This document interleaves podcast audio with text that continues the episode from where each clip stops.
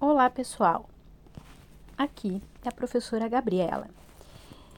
E eu vou apresentar para vocês o texto do desvio, as diferenças do professor Richard Miskolci, onde ele se debruça sobre a construção social uh, da noção de desvio e posteriormente no século XX a, o deslocamento dessa concepção que surge no século XIX para a noção de diferença. Então, gostaria de partir uh, da lembrança de que as teorias sociológicas surgidas no século XIX é, e as concepções científicas a elas atreladas, uh, elas tiveram uma contribuição importante para referendar essa noção de desvio, né? a, a partir da, de uma certa naturalização uh, da moral burguesa e de determinados valores daquele período. Então, uh, será que assim determinados problemas que passaram a ser vistos como desvios, né? por exemplo, a criminalidade, a prostituição, a loucura, né? Uh, eles não existiam anteriormente? Nós sabemos que eles existiam, mas a maneira como eles passaram a tomar novos significados é que se modifica e vários uh, ah, desses uh, problemas, comportamentos e tal passam a ser considerados desviantes. E acho que é interessante a gente enfocar justamente esse processo, como determinadas problemáticas que existiram ao longo da humanidade, digamos, elas passam por um, uma nova interpretação. Né? O que, que acontece nesse processo? Né?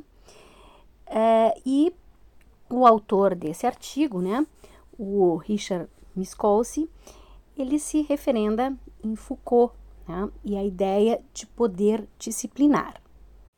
E o interessante nisso tudo né, é uh, justamente o, uh, uma convergência entre é, as novas interpretações que se dão a essas problemáticas e o surgimento da medicina social, que passa a se ocupar dessas questões, o que pode ser considerado o primórdio dos processos de medicalização, né? ou seja, de problemas amplos, sociais, históricos, uh, e que uh, levam à questão assim da constituição das desigualdades na sociedade, né?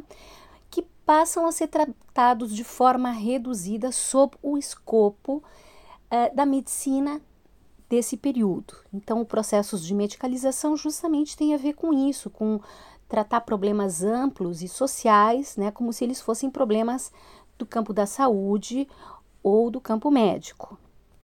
Como exemplo, né, os Miskolci eles nos coloca aqui assim a questão da criminalidade, da prostituição, dos suicídios, né, da própria loucura. E uh, ele coloca, por exemplo, que uh, o que foi considerado como uma espécie assim de onda suicidógena, uh, sobre a qual inclusive o Emile Durkheim, considerado pai da sociologia, se debruçou, uh, não foi um aumento do número de suicídios, mas uma nova forma de contagem e inclusive de definição de suicídio que foi feita em 1823 pelo psiquiatra Esquirol, né? Uh, no qual a questão do suicídio passa a ser um problema de ordem médica, por exemplo, e passa a ser contabilizado, uh, e essa contagem aumenta o número de registros dos suicídios, o que leva a pensar que estaria acontecendo um aumento do número de suicídios. Né? Um, outros problemas, como a questão da criminalidade, eh, da prostituição, também passam a ser considerados uh, desviantes. Mas é importante pensar assim nas modificações ocorridas nesse período com a urbanização nas cidades europeias e nos Estados Unidos, uh, onde determinados uh, uh, fenômenos e comportamentos anteriormente nos vilarejos, onde existia um controle muito maior, eles não eram expressos, né? Uh, com as grandes cidades, o anonimato e além de toda a questão social, né, uh, relacionada a fenômenos como a criminalidade e, e a prostituição, eles se tornam muito mais visíveis. Né? Concomitante a esse processo, uma determinada moral que estabelece um enquadre rígido da noção de normalidade, né, uh, tenta estabelecer correções que são operadas pela medicina da época em relação a esses comportamentos e esses fenômenos. Então, essa relação né, entre normalidade e desvio surge justamente nesse período. Uh, e é uma dupla, vamos dizer assim, que uma não existe sem a outra. A noção de desvio não existe sem a noção de uma normalidade que estabelece enquadres. Né? E o objetivo nesse período desse dito poder disciplinar, né, um, que foi proposto por Michel Foucault, não é o de excluir o, os desviantes, mas o de uh, corrigi-los né, e levá-los à normalidade. Essa é uma questão uh, fundamental né, uh, do poder disciplinar. Né? Outra questão interessante levantada pelo autor né, é, por exemplo, o aumento súbito de internamentos em hospícios no Rio de Janeiro em 1900. Uh, ele coloca que em apenas 10 anos tinha se dado um crescimento de 7.849% no número de internamentos. Né? E é, todos esses problemas eram vistos como patologias sociais. Mas eu gostaria de lembrar para vocês o que, que acontece naquela década entre 1890 e 1900. Né? A abolição da escravatura né, um pouquinho antes, 1888, mas justamente a enxurrada de pessoas negras lançadas à deriva nesse período sem nenhum tipo de contrapartida do Estado. A contrapartida do Estado, queria lembrar, que se deu nesse período para os donos de escravos, que receberam indenizações por perderem os escravos. E as pessoas que tinham sido escravizadas não receberam nada, né? foram lançadas à deriva. E uh, subsequentemente a isso se dá uma onda de internamentos em hospitais psiquiátricos no Brasil. Né? Essa é uma questão interessante. E se a gente for ver os estudos posteriores, por exemplo, nas grandes colônias de internação, uh, quem predominava nesses locais eram pessoas negras. Né? Então, uh, enfim, existe uma relação muito clara uh, entre essas questões todas, né? No caso do Brasil, por exemplo, uma sociedade colonial escrava, escravagista, né? Que é, posteriormente faz um processo de abolição truncado, sem nenhum tipo de indenização e reparação às pessoas e famílias e, e, e gerações que foram escravizadas, né, há um aumento né, exponencial no número de internamentos em hospícios no Brasil. Né? Então, assim, uma série de questões dessa construção da ideia de desvio é, que se dá de forma naturalizada pelas concepções de, científicas da época, mas que tem tudo a ver com a, a ordem social e econômica vigente. Então, a valorização da contagem eh, do número de casos desviantes né, começa a acontecer na década de 1820 na França, com uma preocupação do que se chamou análise moral, né, análise moral né, de tudo que era considerado desviante: suicídio, prostituição, alcoolismo, vagabundagem, loucura, crime, o que se chamava les misérables, os miseráveis. Uh, e se a gente lembrar, é justamente nesse período que surge uma obra, obra-prima de Victor Hugo, chamada Os Miseráveis, e que fala dessas populações. Uh, e o interessante, né, uh, na página 4 desse artigo, uh, é que ele coloca, o autor, né, que fenômenos históricos e socialmente criados passaram a ser encarados de forma naturalizada. Assim, cientistas viam no lugar do desempregado o vagabundo, e o criminoso era encarado como um anormal nato, ao invés de alguém que enveredara pelo crime devido a circunstâncias sociais. A prostituta, por sua vez, não era compreendida como alguém sem outra alternativa de sobrevivência além da venda do próprio corpo, ou muito menos como uma mulher que optara por uma ocupação tão estigmatizada por livre e espontânea vontade. Ela era vista como uma mulher sexualmente doente. Dessa forma, todo desvio passou a ser considerado doença, assim como o desviante passou a ser declarado um degenerado.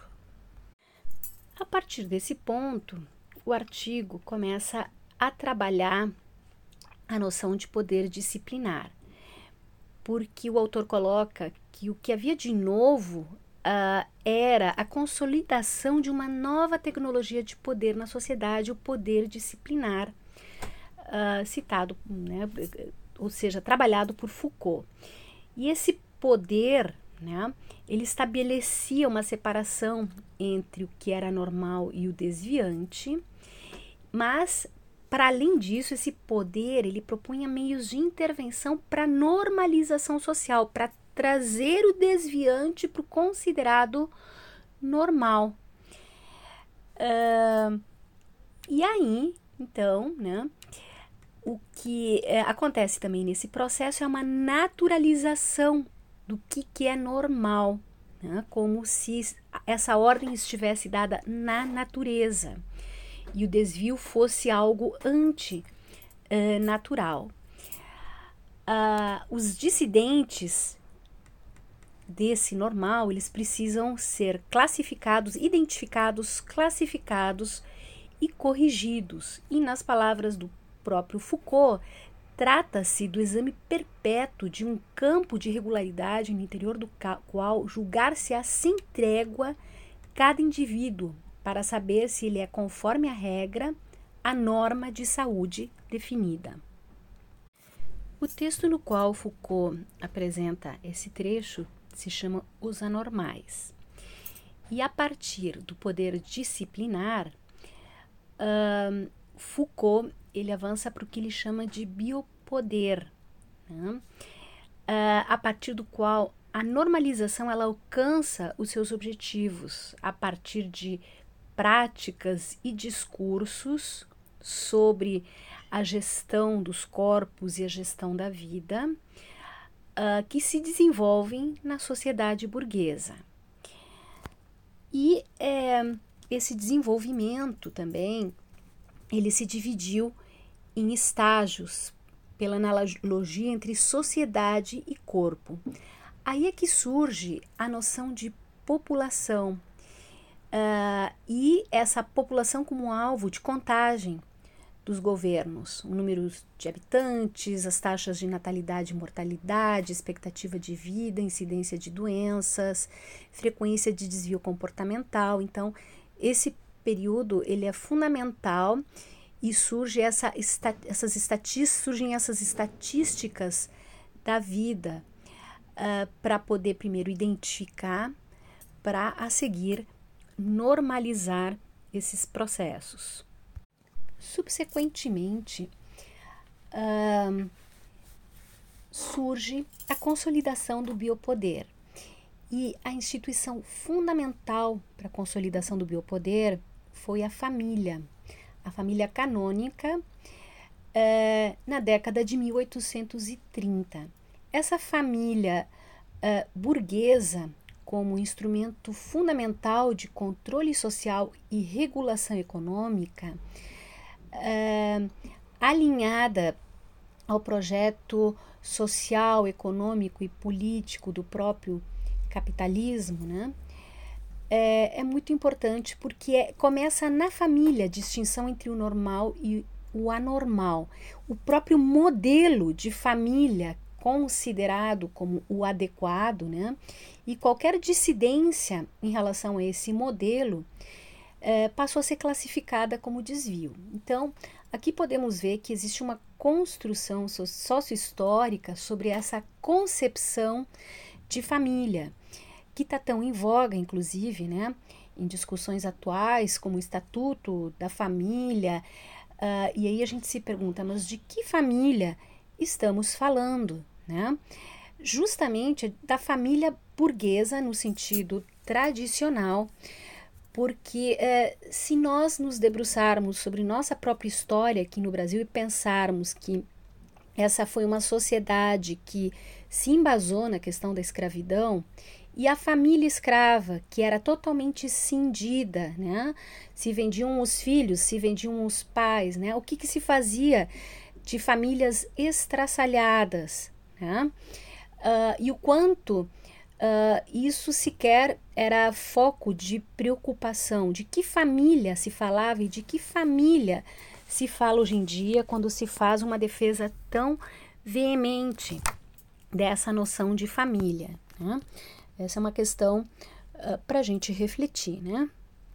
Então, assim, Uh, e é, noções como a questão, por exemplo, da sexualidade, o controle sobre a sexualidade, Foucault trabalha isso na história da sexualidade, os perigos do incesto, da masturbação infantil, são é, temores antigos, né, que surgem com força a partir da, do final do século XVIII. E aí entra justamente a medicina, tanto para racionalizar o espaço familiar, uh, quanto para mediar a, os dispositivos da sexualidade. E junto com a medicina entram outras áreas como a pedagogia, a psicologia, a própria psiquiatria, que foi a primeira especialidade médica. Então, adentram com força nesse processo de normalização da instituição familiar, que se torna fundamental para a constituição uh, do biopoder, dessa noção de biopoder.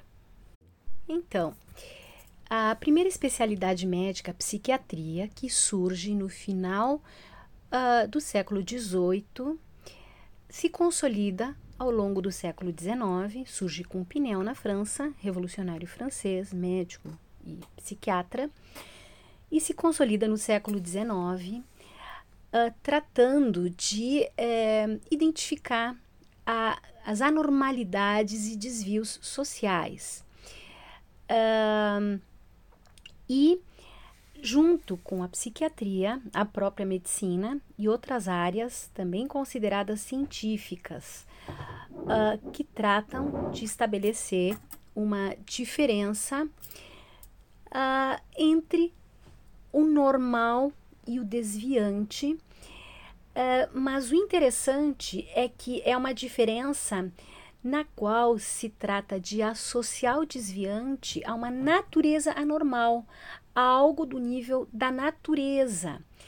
Então, o desviante, ele é desviante porque a natureza assim o fez. E ao mesmo tempo, aquele sujeito desviante vem de uma família que também é considerada desviante a partir da própria natureza. E aí surge, então, a valorização e a incorporação da ideia de normal. O interessante é que a palavra normal não tinha esse significado anteriormente, porque normal vem do latim e significa esquadro, vem de normalis. Esquadro uh, é um instrumento utilizado pelos pedreiros, e no latim e em Roma também é o esquadro e significa o que não se inclina nem para a direita nem para a esquerda. Mas esse novo significado atribuído ao normal uh, foi uh, de Auguste Comte, né, o sociólogo francês uh, que eh, criou a vertente positivista e se propunha a conhecer as leis normais do funcionamento da sociedade, né? para Auguste Comte existiria um, existiriam leis na natureza que elas já estavam dadas, né? E caberia ao processo científico descobrir essas leis, seja as leis da sociedade, seja as leis na própria natureza. Né? Uh, sabemos de outras vertentes, obviamente científicas, que colocam uh, que as leis elas não estão dadas, as leis elas são construídas, elas são modelos explicativos que nós criamos para dar uma certa ordem ao mundo. Né? Então existem diversas concepções a esse respeito, se as leis são naturais e estão dadas ou se essas leis nós as construímos, tanto é que, dependendo do modelo explicativo, essas leis podem ser diferentes de um lugar para outro, de uma época para outra, né? Uh, mas, enfim, uh, nesse processo, então, o que existe é que a, a norma, o que é considerado normal, está dentro de é, um determinado esquadro, né? E o que sai do normal precisa ser corrigido, como se é, esse anormal, né? Ele tivesse uma natureza corrompida, né? E justamente então, atrelado a essa ideia, é que a partir da segunda metade do século XIX, a noção de degeneração toma força, como nós veremos adiante, inclusive com a teoria da degenerescência. Né? Uh, então, a gente agora vai se debruçar sobre a proposta do autor, que é abordar histórica e sociologicamente o que já foi concebido como doença e degeneração dentro do campo do desvio. Né? Então, a gente parte agora para a discussão da naturalização do social. Nesse processo de naturalização do social, uh, eu volto a relembrar uh, os problemas da época, com a urbanização, a industrialização, o, o grande êxodo rural, uh, o surgimento de eh, grupos muito empobrecidos da população no processo de revolução industrial, com o confinamento, apinhamento né, de pessoas em espaços de habitação muito precários, né? E é, o grande temor de romper com as tradições, lembrando que sociedades agrárias, como acontecia ao longo da Idade Média, né, são sociedades muito baseadas na, no poder da tradição né, e no valor da tradição. É, então, com todo esse processo de industrialização, esse temor de romper com as tradições e uh, aconteceu uma grande desagregação social.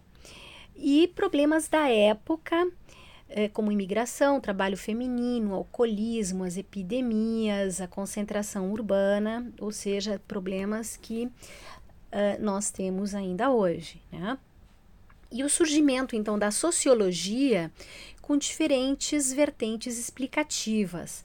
O Comte uh, atentando para essa ameaça de desagregação, já Karl Marx, uh, buscando modelos explicativos a partir dos conflitos e contradições desse modelo de organização social e política, e o Durkheim com a discussão da crescente diferenciação social. Mas a corrente eh, explicativa mais forte nesse período eh, tinha sua matriz na biologia e, é, consequentemente, estabelecia analogias entre a questão da sociedade e do organismo, organismo biológico.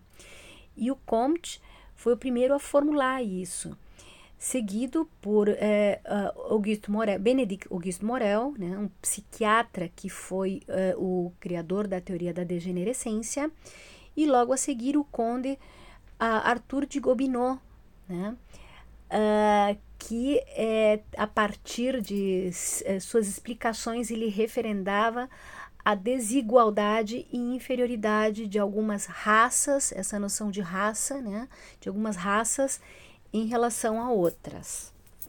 Uh, e, por exemplo, uh, a partir dos pensadores que se destacavam uh, em, nos países naquele período e do, das vertentes que se destacavam, esses modelos explicativos eles se associavam por, na, na, Alemanha Uh, Rudolf Virchow, considerado pai da patologia e também foi é, vinculado à questão da medicina social alemã, né? Ele associava, por exemplo, a interação das células no corpo com a interação dos cidadãos e a política. E na Inglaterra, é, o surgimento da teoria da evolução e da seleção natural, também como modelo explicativo para a própria sociedade humana, uh, fundamentando toda uma corrente para a questão do controle da hereditariedade, né? a eugenia, uh, que posteriormente a gente vai estar tá discutindo mais detalhadamente também. Inclusive, o, o, considerado pai da eugenia era primo do Charles Darwin. Né? Então, ao longo do século XIX, as ciências biológicas, elas tentam, eh, existe uma extrapolação do modelo explicativo das ciências biológicas para explicação nas ciências humanas e uh, que reforçam essa bipolaridade médica, a entrada da medicina, nessa distinção entre o normal e o patológico. E aqui, segundo Miskolci, né, essa tendência geral a classificar como patológicos estados de inconformidade revela o fundo moral de um saber que se constitui pela classificação de toda e qualquer forma de dissidência em relação aos padrões estabelecidos. Né? Na página 7 tem esse trecho que eu destaco como muito importante, uh, porque uh, o que existiam eram uh, tendências a fazer com que os uh, indivíduos eles se adaptassem ao modelo hegemônico vigente. Né?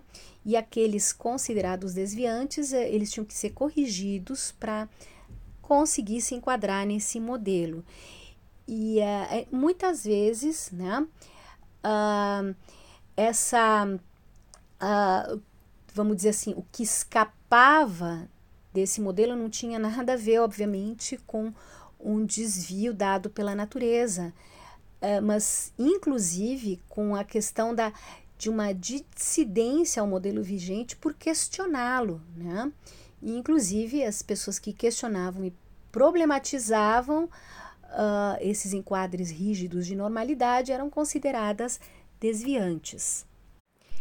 Essa fundamentação moral, inclusive, uh, explicava determinadas doenças que atingiam, que afligiam as pessoas mais pobres, né?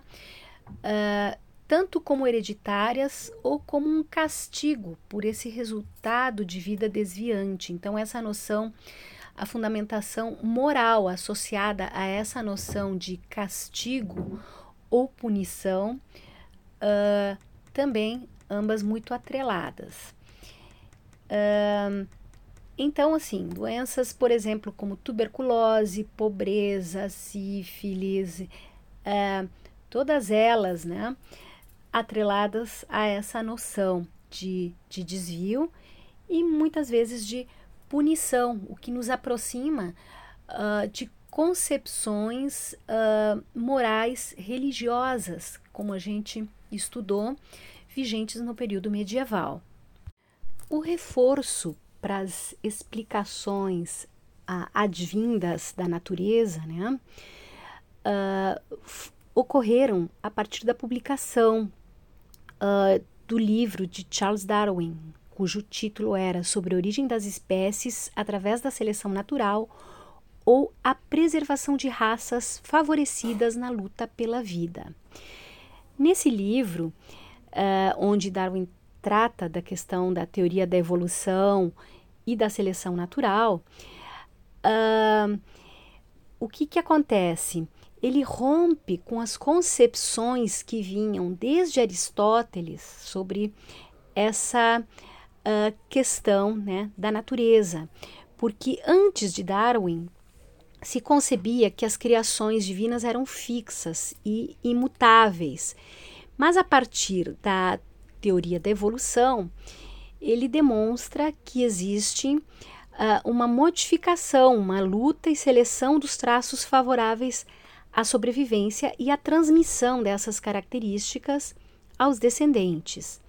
Então, isso foi uma revolução na biologia desse período. Uh, e, principalmente a partir de 1860, várias uh, teorias relacionadas a, a Darwin, elas tentaram estender os modelos explicativos biológicos para esfera social. E um dos responsáveis foi Francis Galton, que ele era sobrinho, eu tinha falado que ele era primo, mas é sobrinho de Darwin. E é, Galton, é, que trabalhava muito bem com a questão da estatística, tanto é que ele criou o teste do Q quadrado e testes estatísticos que nós usamos até hoje, né? Ele popularizou as ideias de Darwin e escreveu um livro em 1869 chamado Hereditary Genius, né? uh, gênio hereditário. E futuramente ele criou a eugenia, a teoria da eugenia, que uh, se revelou convincente a ponto de influenciar Darwin e uma série de outros estudiosos durante décadas. Né? Uh, então, Galton, uh, o que, que ele faz a partir né, uh, dessa ideia da hereditariedade? Né? Ele coloca a herança também das características intelectuais né, e as diferenças entre os seres humanos uh, como tendo uma origem exclusivamente biológica. Mas se a gente se perguntar, bom, por que, que essas explicações biológicas, né? Por que, que, enfim, elas tiveram, fizeram tanto sucesso nesse período? Uh, porque além de justificar uma série de desigualdades sociais que se davam por outras questões que não biológicas, eh, elas também uh, colocavam na natureza um modelo explicativo do que antes era colocado como uh, divino. Então, a natureza, as explicações naturais substituem Deus como fonte explicativa. E a normalidade equivalia à sua naturalidade. E o que escapasse dessa naturalidade era considerado perigoso. Atualmente, nós temos ainda em voga esses adeptos de explicações biológicas para questões sociais, que são os darwinistas sociais. Né? Tem toda uma linha do, do darwinismo social, né? Uh, e eles foram também os principais responsáveis pela naturalização do que foi social e historicamente criado. E para isso uh, surgiu um termo que unificava todos os tipos de desvio. E esse termo foi o de degeneração, considerada como um desvio da normalidade de fundo hereditário e sem cura. Então, a degeneração uh, se tornou o rótulo para uma condição congênita uh, sem cura e diante da qual nenhum esforço humano valeria a pena aquele rotulado como degenerado ou degenerada uh, passava por um desinvestimento uh, social, político, afetivo, enfim.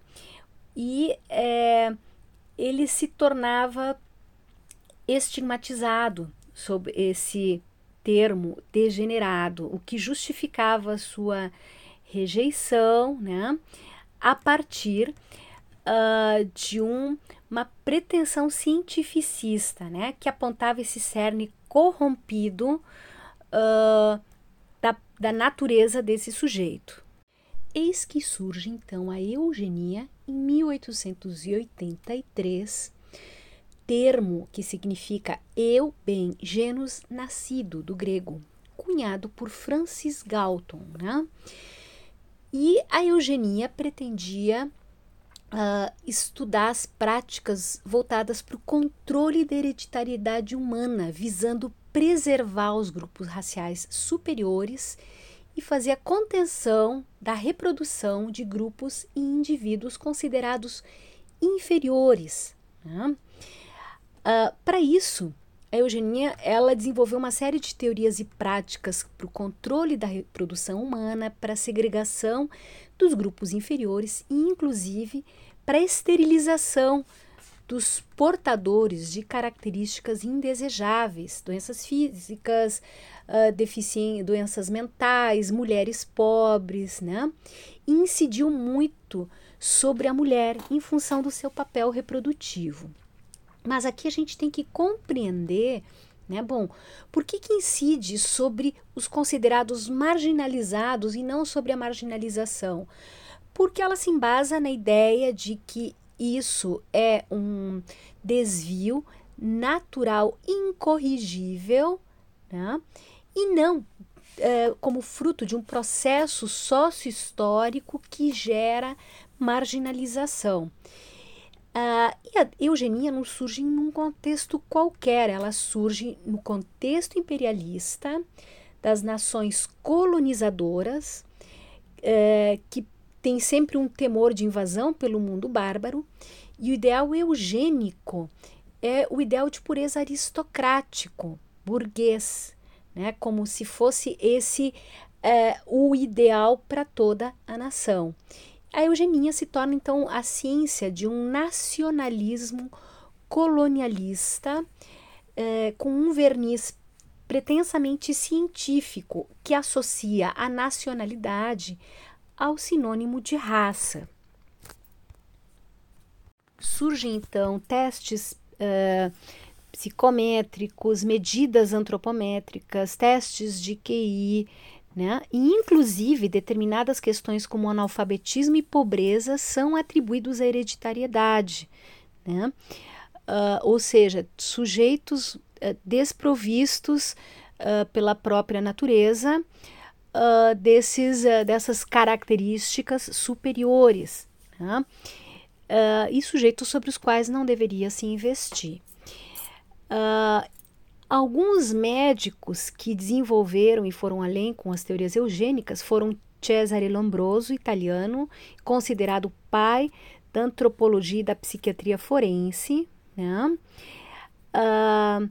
e inclusive da própria criminologia desse tempo, onde se associavam determinadas características físicas e, e do próprio aspecto facial, né, para poder prever se essa pessoa seria um criminoso em potencial ou não. Então, as características do criminoso nato seriam uh, um crânio pequeno, testa encolhida, narinas grandes, o crânio grosso, orelhas grandes, maxilar inferior protuberante, cabelo crespo e em tufos e dentes caninos proeminentes. Uh, e o interessante é que tinha toda uma classificação onde uh, pessoas uh, fora daquele padrão europeu branco, né, de pele clara, olhos claros, cabelos claros, né, estavam uh, classificadas muito mais próximas do criminoso nato, né? Fossem africanos, asiáticos ou uh, latino-americanos. Ou seja, essa era a descrição do que eram considerados selvagens por parte dos europeus, pessoas com origem bárbara e não civilizada. Uh, era uma concepção determinista. Essas concepções uh, de uh, naturalização do social são concepções deterministas de algo que já está dado, né? Uh, enfim, ele chegou a não propor o Lombroso a pena de morte, mas sim que o Estado deveria enviar essas pessoas para o exército, onde seriam úteis para a sociedade. É, e deveriam, então, enfim, uh, se tornar úteis, uh, inclusive correndo o risco de perder a vida em nome dessa sociedade. Outro menos conhecido de nós, mas que também foi importante, foi o médico vienês Richard von Krafft-Ebing, que escreveu o livro de Psicopatia Sexual, onde ele fala das perversões sexuais em 1886. Ele foi colega de Freud. E aí ele é, coloca os atos sexuais, né, considerados perversões, o estupro, a mutilação, a pederastia, o amor lésbicos e a bestialidade, todos com uma base psicopatológica.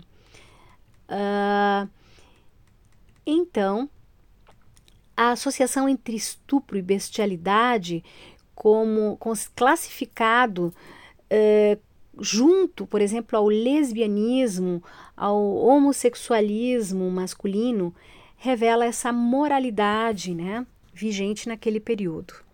Eu queria lembrar que a classificação da homossexualidade como categoria patológica eh, foi incluída no diagnóstico, eh, no Manual Diagnóstico Estatístico de Doenças Mentais da Associação Psiquiátrica Americana em 1952 e só saiu em 1968. Ou seja, nós estamos aqui vendo essas teorias do século XIX, mas as repercussões elas existem até a atualidade. Né? Embora tenha saído em 1968, nós vemos toda uma retomada da consideração uh, como desvio de uma série de uh, questões que elas são de outra ordem. Né? Mas estava uh, inscrita como patológica no Manual uh, Estatístico de Doenças Mentais e foi retirado só em 1968. Uma série de outros estudiosos com suas teorias uh, também reforçaram essa ideia de que existiria uh, geneticamente, né, uma espécie de embrião plasmático ruim, né, que geraria indivíduos anormais. E essas teorias estiveram em voga uh, August Weismann, né, biólogo alemão, uh, no final do século XIX, uh, eh, mas foram teorias que vigoraram no início do século XX também. Então, diante da certeza que a ciência produzida na época dava sobre a irreversibilidade da herança genética negativa, tinha teóricos que passaram a defender uh, o controle desses possíveis degenerados. Uh, então tinha que se controlar a multiplicação dos degenerados de diferentes formas, principalmente a partir de três métodos: a esterilização, a segregação e a câmara letal. Né? O interessante é que essas teorias de naturalização do social surgidas no século XIX elas conformam a base do que foi a experiência eugênica, uh, vamos dizer assim, mais radical que a, a humanidade experimentou com o nazismo.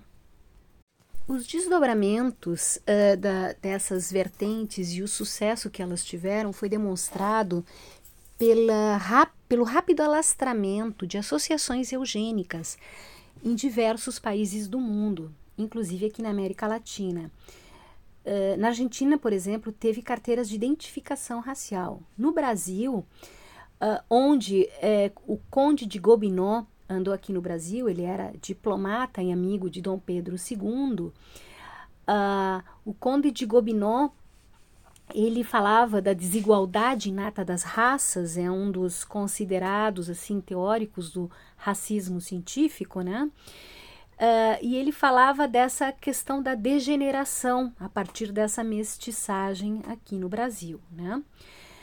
Uh, a Sociedade Eugênica, criada em São Paulo em 1910, ela durou pouco tempo, mas ela teve como desdobramentos, uh, por exemplo, a Liga de Higiene e Saúde Mental e uma série de, de ligas que elas tinham esse ideário eugênico na sua fundamentação e também contavam com intelectuais importantes, como o próprio Monteiro Lobato.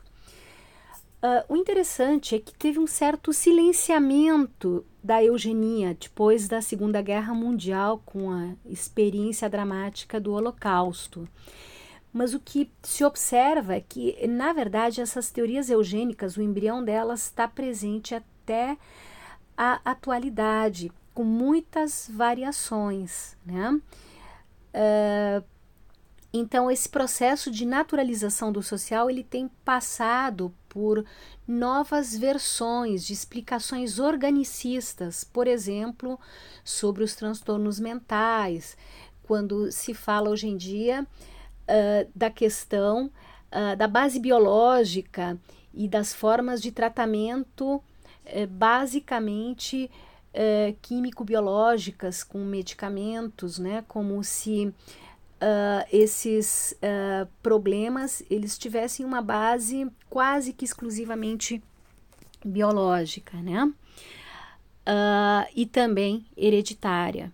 Não pretendo aqui retirar uma dimensão que existe, assim, de eh, certa uh, hereditariedade de determinados problemas, mas a gente sabe que fenômenos, por exemplo, fenômenos eh, ligados a transtornos mentais, eles são extremamente complexos e a base biológico hereditária é um apenas dos seus componentes, porque os processos de adoecimento eles têm uma relação com a maneira como se organiza a sociedade também em cada época e o que faz as pessoas adoecerem mais tem a ver com esse tipo de organização. Mas retomando um pouco as consequências aqui no Brasil, né, toda a ideia de branqueamento da população, uh, da, de favorecer a entrada de imigrantes europeus, né, da esterilização em massa de mulheres pobres no Nordeste, né, toda essa herança eugênica, uh, ela é consequência desse tipo de pensamento. E é, em 1953, quando se descobre a estrutura do DNA, né, uh, reforça esse ideal eugênico de descobrir, alterar, mexer com o código genético uh, em busca de características consideradas né, ideais uh, para o ser humano, né? E para a própria manipulação da natureza, para a própria natureza, para os seres em geral, né? Uma questão interessante anterior à teoria da eugenia, uh, que embora o, o autor do artigo não trate, mas eu queria trazer para vocês, é a teoria da degenerescência de Morel, psiquiatra francês que escreve o Tratado das Degenerescências em 1857. É, Morel, católico convicto, né?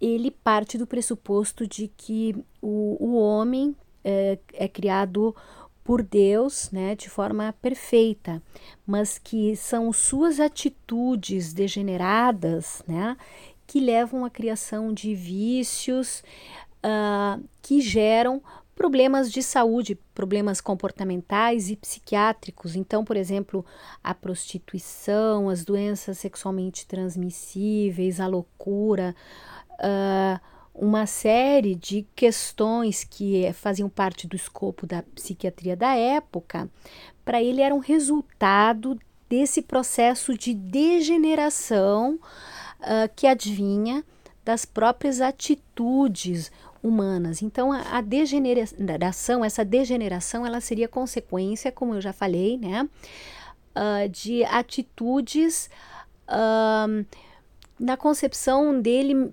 próximas do pecado, né? Degenerescência é uma uh, incorporação no campo científico da época dessa ideia de pecado que vem da religião.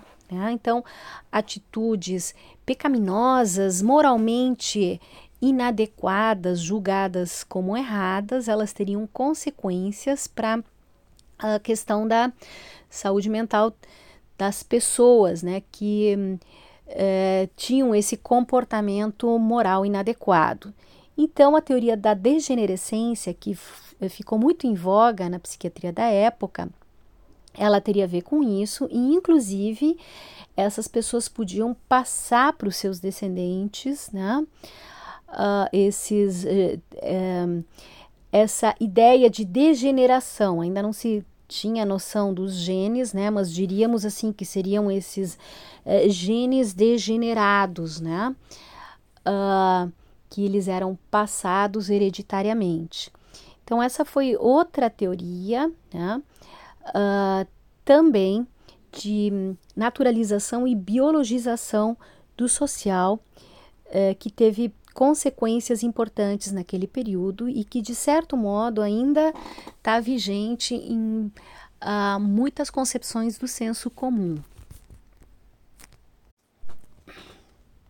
Então, em síntese, para a gente finalizar essa parte, queria lembrar que é, em, no início do século XIX surge a frenologia com Joseph Gall, uh, alemão, e a frenologia uh, é uma pseudociência atualmente, mas ela tentava estabelecer uma correlação entre características físicas, principalmente faciais e craniais, e é, a questão das aptidões morais e psicológicas do sujeito, né?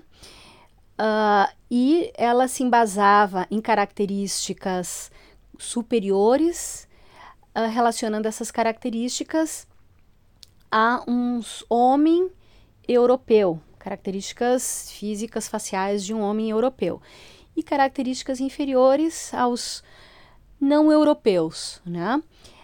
É, em meados, então, do século XIX, uh, ah, tem o surgimento da uh, teoria da degenerescência, com o francês Morel.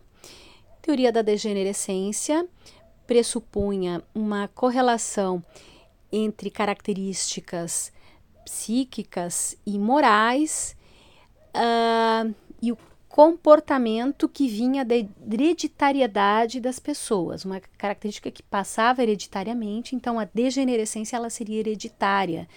Por isso criar mecanismos de controle uh, dessas características morais negativas, né? E por fim, com a teoria da evolução, o surgimento da vertente eugênica. Todas as três foram importantes para as experiências desenvolvidas no século XX para concepções que embasaram uh, a experiência do nazismo, por exemplo, e a radicalidade dramática e trágica do Holocausto, né?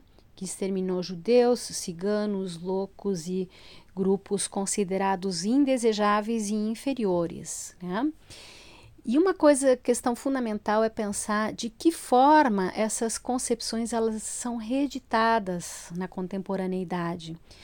Uh, de que forma um discurso moral sobre família, um discurso moral sobre determinados comportamentos, uh, ele também volta a referendar uma noção de desvio que tem uma pretensão uh, de controle e uh, de controle moral e mais do que isso, da constituição de uma uh, sociedade uh, na qual não cabe a dimensão da diferença e da alteridade. Né? E de que forma a gente pode produzir reflexões e, mais do que isso, práticas que possam questionar uh, essa lógica. Então a gente vai encerrando agora por aqui. O texto ele continua né, nessa construção da diferença, mas eu vou convidar vocês a lê-lo para não estender demais esse podcast, mas vocês podem lê-lo a partir da página uh, 15, né, onde o, o autor ele começa a trabalhar a ideia uh, da sociologia do desvio, que é uma sociologia que se constitui na escola de Chicago, né? Já no século XX. Obrigada a todas e todos pela atenção e a gente continua as discussões no fórum.